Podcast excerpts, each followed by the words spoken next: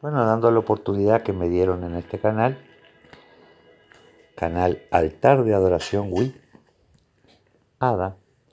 Y ya de paso te pedimos que te suscribas y si estás suscrito que compartas con tus amigos, hermanos, conocidos, para que vean que es un canal donde por el sentir de Ingrid Alonso, este, Dios la llevó a abrir ese canal, que es un canal de lectura sencilla de la Biblia, como ella es.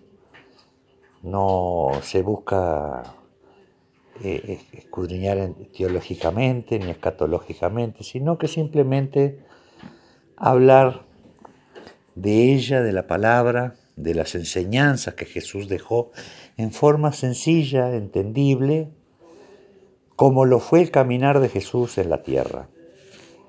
Él sus mensajes fueron sencillos, fueron claros eh, para que lo pudieran entender. Y, y, esto es lo que busca este canal. Entonces aprovechad esta oportunidad. Dios inquietó mi corazón para hablar sobre algo que es que somos nosotros en el reino. Yo no voy a leer la Biblia, sino que voy a hacer mención a los pasajes y cada uno después lee y ve cómo, cómo Jesús y también los discípulos que siguieron predicando aquel evangelio, que siguieron enseñando, siguieron trayendo eh, las enseñanzas que dejó el maestro y haciendo hincapié en qué somos nosotros en el reino, ¿verdad? Nosotros hemos, muchos de nosotros hemos convivido y participado en diferentes congregaciones y, y hemos visto diferentes congregaciones también. Entonces hemos notado que muchas veces caemos en el error de pensar de que porque nos sentamos en un banco no tenemos una función en el reino. Y la tenemos. Ya vamos a hablar de eso. Pero en principio vamos a hablar, eh, les voy a, dejar dos pasajes, dos pasajes, que es en Juan 13, ¿verdad? Versículo 12, que es cuando, cuando Jesús lava los pies a sus discípulos. Ellos no querían porque entendían que Él era el Cristo, o sea, el Cristo significa el ungido, él era el ungido y ellos eran los, los seguidores, los discípulos de Jesús, no era, no era para ellos eh, bueno que él se arrodillara a lavarle los pies. De cualquier manera Jesús insistió y después de haberlo hecho, el mensaje de él es, ¿Saben por qué lo hice? Porque inclusive le dice, ustedes me dicen maestro y señor y bien lo hacen, ¿eh? Decir que él sabía lo que él era. Porque él era el Cristo, el ungido, Jesús el ungido. Entonces le dice que eso lo haga uno con los otros, quiere decir que nosotros cuando entramos al camino y somos parte del rebaño, nadie es mayor a nosotros ni nosotros somos mayores a nadie, sino que estamos para servir al reino. Entonces, todos tenemos un propósito y una función. Mismo que tú te sientes en un banco de una congregación y digas, bueno, yo vengo, participo del culto, sí. Bueno, tu función es participar, escuchar al que está encargado de, guiar a las ovejas, de alimentarlas con la palabra, y tú ver después en la propia palabra que lo que dice está dentro de, los propósitos del Señor, y te levantás del culto, salís, vas a tu hogar, vas al vecino y le hablas de tu amigo Jesús. Y tú pasás también a tener una función ¿Por qué? Porque tú no sos menor del que está predicando allá arriba. en la plataforma, sino que tú sos parte de ese reino para llevar el Evangelio. Y para ver que las cosas son así en el reino de Jesús, en el reino de Dios, eh, yo después, hurgando en la, en la palabra, voy a Hechos, Hechos de los Apóstoles, a Hechos, en el capítulo 14, allá cuando después que Pablo predica en el templo de que Pablo anda con Bernabé predicando y van a los templos judíos y, logran conquistar para, para, el reino de Dios a gentiles, egipcios y a judíos, donde los este, algunos quedaron medio desconformes y, los, los, los corrieron de la ciudad que ellos fueron para otra ciudad, ¿verdad? En esa otra ciudad ellos siguieron predicando el Evangelio. Y había uno que era cojo de nacimiento, o sea, no caminaba, no podía caminar. Lo que nosotros hoy diríamos está en silla de ruedas, no podía caminar. Pablo, viendo que aquella persona tenía fe, ora por él. Le dice que se levante y, que ande. Y él se levanta y anda. El pueblo viendo eso, los quiere idolatrar a Pablo y a Bernabé. A Bernabé le pusieron Júpiter y a Pablo Mercurio porque era el que llevaba la palabra. Y dice que tomaron eh, animales para hacer sacrificio eh, a los pies de los apóstoles, de Bernabé y Pablo.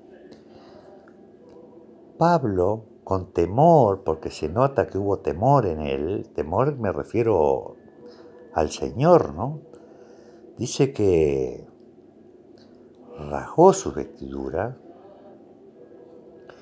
y le dice a ese pueblo que venía a querer idolatrarlos a ellos porque enseñaban la palabra y por intermedio de ellos el Señor hizo milagros. Porque el milagro sabemos todos que es por el Espíritu Santo, por el Señor. Es Dios quien dispone el milagro. Y, le dice al pueblo que ellos son tan comunes como personas como ellos, como diciendo, somos igual que ustedes. Nosotros no hacemos nada de lo que vieron. No somos nosotros. Es el poder de Dios por la fe de quien desea recibir.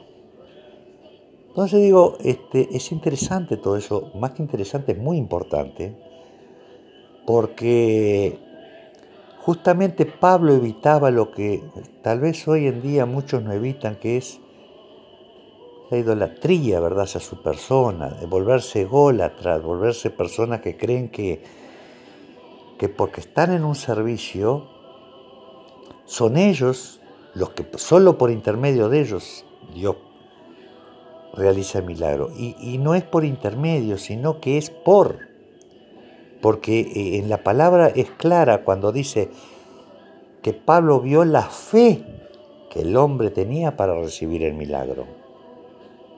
No era que a Pablo se le antojó hacer el milagro, ¿eh? Y lo mismo pasó con Jesús al caminar.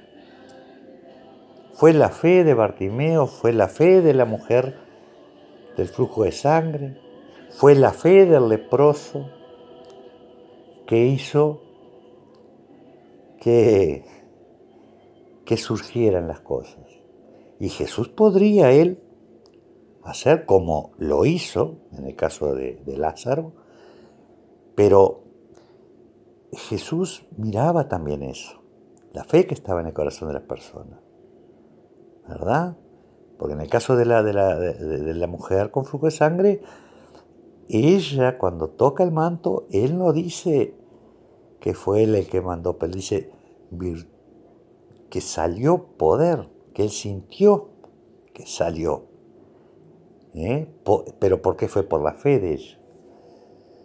Entonces, esto trae de que nosotros entendamos con sencillez en la palabra, y esto es el pensamiento mío de hoy, porque no es más que un pensamiento, una reflexión, mejor dicho, de que es nuestra fe la que va a mover y no es de hombre o mujer que esté al frente de algo. Todos tenemos una función en el reino, todos tenemos un propósito en el camino del Señor. Cuando nosotros decidimos colocarnos el yugo del Evangelio, el yugo de Jesús, que Jesús dice, toma mi yugo, ese yugo viene a representar que nosotros tenemos que preparar la tierra, plantar, pero el crecimiento, el crecimiento y el fruto va a ser obra del único que puede dar sanidad, crecimiento, que es Dios. Entonces, cuando estemos en el reino, cuando si somos seguidores de Jesús, no importa la congregación que estés, no te olvides que sos seguidor de Jesús. Seguir los pasos de Jesús. Quien está a cargo adelante, es bueno que esté, porque así como Pedro fue mandado a pastorear, bueno, muchos son elegidos para pastorear otros para enseñarnos y guiarnos en el camino. Pero nuestra función es ser discípulos, es ir, predicar, eh, eh, enseñar que hay un amigo, enseñar que hay alguien que en la cruz murió por nosotros, que llevó nuestros pecados y que nos prepara mansiones en el cielo. Entonces, querido, no te olvides, si, si ya decidiste ser discípulo del Señor, seguidor de Jesús, tú formas parte de la élite, tú formas parte del reino, tú sos ni mayor ni menor sos un obrero en el camino del Señor. Dios te bendiga y espero que haya sido de bendición.